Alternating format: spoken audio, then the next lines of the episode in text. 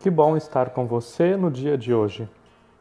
É dia do sexto e último episódio da série, mas é também sinal de que fizemos uma caminhada juntos e aprendemos sobre competências socioemocionais. Para finalizarmos a nossa conversa, vou falar com você sobre os dois últimos critérios de Dom Bosco para desenvolver a inteligência emocional, através dos quais vamos conhecer um pouco mais sobre as emoções autênticas e inautênticas e também sobre a importância de manifestar os seus sentimentos. A caminhada que fizemos juntos, nós iniciamos conversando sobre a origem e o conceito de competências socioemocionais. No primeiro episódio, você ouviu que as competências socioemocionais estão historicamente presentes no debate e nas práticas educacionais e têm ganhado cada vez mais destaque no cenário educacional, de modo especial com a aprovação da Base Nacional Comum Curricular, a BNCC, no final do ano de 2017. O segundo episódio, eu iniciei te explicando as diferenças entre as competências gerais da BNCC e as competências socioemocionais. E aí você ouviu que as competências socioemocionais são como que recortes das competências gerais, não existindo hierarquia do que é mais importante. Tudo faz parte da educação integral. Além disso, falei também sobre a importância cada vez maior dessas competências no decorrer do século XXI e sobre o termo inteligência emocional que surgiu pela primeira vez em 1990 e foi definido como uma maneira de vincular emoção e inteligência, almejando o encontro de soluções para problemas. A partir do terceiro episódio, começamos a conversar especificamente sobre os 10 critérios de Dom Bosco para desenvolver a inteligência emocional, utilizando como referência o livro do padre Antônio San Martín. E aí, neste terceiro episódio, conhecemos três critérios. Primeiro, saiba o que são as emoções. Segundo, conheça como nascem as emoções. E terceiro critério, reaja a partir do córtex cerebral. No quarto episódio, falamos sobre a importância de estar ciente e de controlar as próprias emoções e também sobre confiar em si mesmo. Já no quinto episódio, que você provavelmente deve ter ouvido na semana passada, conversamos sobre saber reconhecer as emoções dos outros e estabelecer relações positivas. E hoje, sexto e último episódio da série, vamos ouvir, como já disse anteriormente, sobre emoções autênticas e inautênticas e também sobre a importância de manifestar os seus sentimentos. Antes disso, relembro uma última vez a metodologia utilizada pelo padre Antônio San Martín para escrever o livro. Trata-se de um verdadeiro exercício de criatividade. Para cada um dos critérios apresentados, o autor apresenta uma frase de Dom Bosco. A esta parte chamamos Dom Bosco dizia. Em seguida, utiliza-se de fatos históricos relacionados à vida de Dom Bosco, misturados com a sua própria imaginação de como seriam algumas falas de Dom Bosco hoje sobre a dimensão da inteligência emocional. A esta parte chamamos Hoje Dom Bosco nos diz. Então, vamos lá? Primeiro critério: reconheça as emoções autênticas e inautênticas. Dom Bosco dizia: Jamais repreenda seus irmãos, nem os humilhe na presença dos outros. Advirta-os sempre in camera caritas, ou seja, docentemente e estritamente em privado. Hoje, Dom Bosco nos diz: Na nossa vida, podemos reagir com emoções autênticas e inautênticas. Em agosto de 1885, redigi várias cartas para os inspetores da América do Sul. As coisas não iam bem. As emoções inautênticas circulavam livremente. chegavam notícias indicando que o espírito salesiano, cheio de emoções autênticas, não era bem entendido nem praticado. Disse em uma das cartas: caridade, paciência, gentileza, mas jamais repreensões humilhantes nem castigos. Fazer o bem a quem puder, mal a ninguém. É conveniente que você conheça a importância de desenvolver as emoções autênticas e cortar as inautênticas. Vou comentar algo sobre elas. As emoções autênticas são emoções positivas, embora também desagradáveis. Uma emoção autêntica é aquela que constitui uma resposta apropriada à situação, tanto por sua natureza quanto pela intensidade e duração. Servem para sobreviver e viver positivamente, facilitando reagir diante dos problemas para solucioná-los. As emoções inautênticas são aquelas emoções que saem dos trilhos. Exagera-se em sua manifestação. Responde-se negativamente. Não se resolvem os problemas. Criam-se conflitos e tensões inúteis. Na análise transacional, as emoções estudadas são cinco: amor, alegria, medo, raiva e tristeza. Vamos analisá-la brevemente. O amor é a capacidade que nos permite querer-nos, querer aos outros e sermos queridos. A alegria é a capacidade que nos permite desfrutar de nós mesmos e com os outros, sentir-nos felizes e satisfeitos. Ser alegre é uma forma de existir na vida.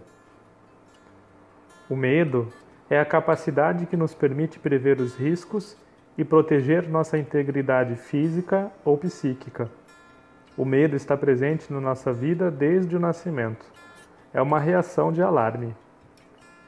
Já a raiva ou a ira é a capacidade que nos permite utilizar a nossa alegria para enfrentarmos as dificuldades e os obstáculos e poder superá-los é uma emoção que surge em nosso interior diante da injustiça.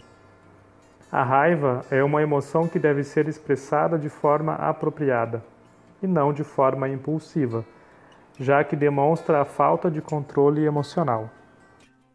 E por fim, a tristeza, que é uma emoção de dor. Permite-nos assumir as perdas dos seres queridos, de objetos, cargos, competências, Há também as emoções inautênticas.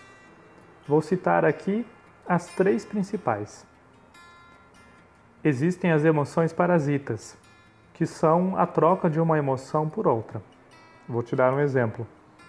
Uma senhora apresentou-se um dia a um psicólogo e disse que estava muito deprimida porque o pai tinha falecido meses atrás.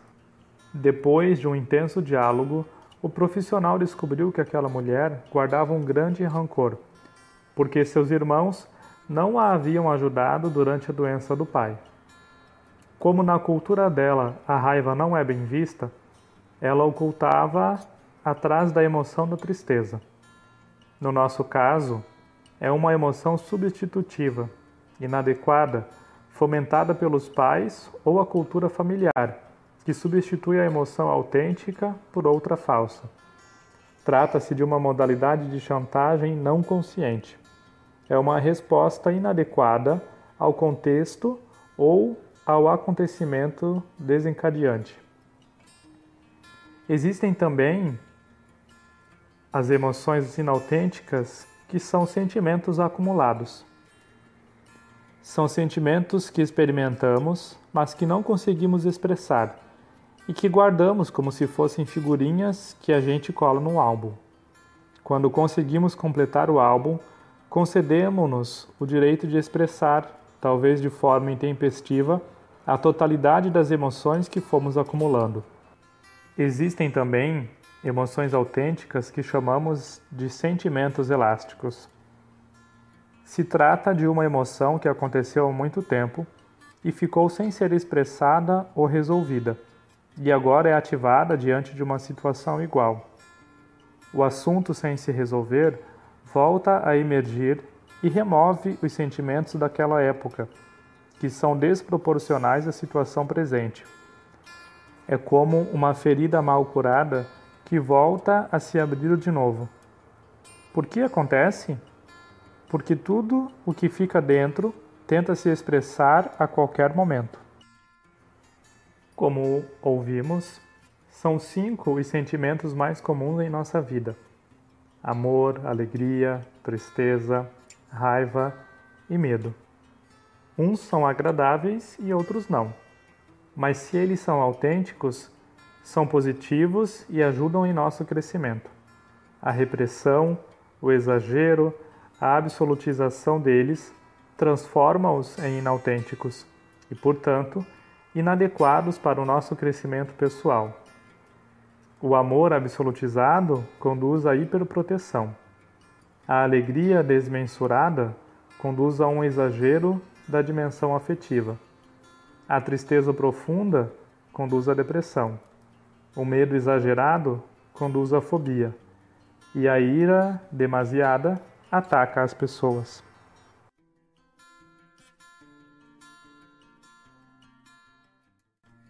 Segundo critério, manifeste seus sentimentos, não os reprima.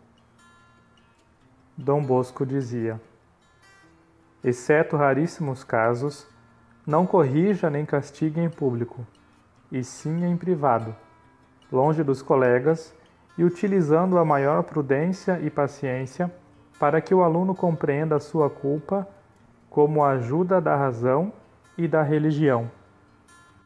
Hoje, Dom Bosco diz: Sempre fui uma pessoa muito livre ao manifestar os meus sentimentos. Quando nosso colégio de Valdoco entrou em um estado de deteriorização moral e espiritual, escrevi a Carta de Roma. Era o ano de 1884. Nela, eu manifestava claramente a imensa alegria que experimentei quando em nossa casa reinava um ambiente de confiança, de familiaridade e de proximidade. E também mostrei minha tristeza com o Valdoco dos anos anteriores a 1884. O mesmo aconteceu no meu conflito com o meu arcebispo, Monsenhor Gastaldi. Eu fui livre para manifestar os meus sentimentos. As difíceis relações com ele criaram em mim emoções de pena, de tristeza e de raiva. Eu sofri uma profunda tristeza quando, em 1885, fui suspenso por ele para ouvir confissões. Manifestar nossas emoções é importante. Sei que não é fácil. Na verdade, é difícil, mas também é possível. O que fica guardado no nosso interior e não sai é perigoso mas também é perigosa a saída inadequada ou inoportuna das emoções. Aprender a expressar os próprios sentimentos exige formação. E não fomos educados para isso. A impulsividade não é boa. Devemos manifestar o que sentimos, mas respeitando as pessoas.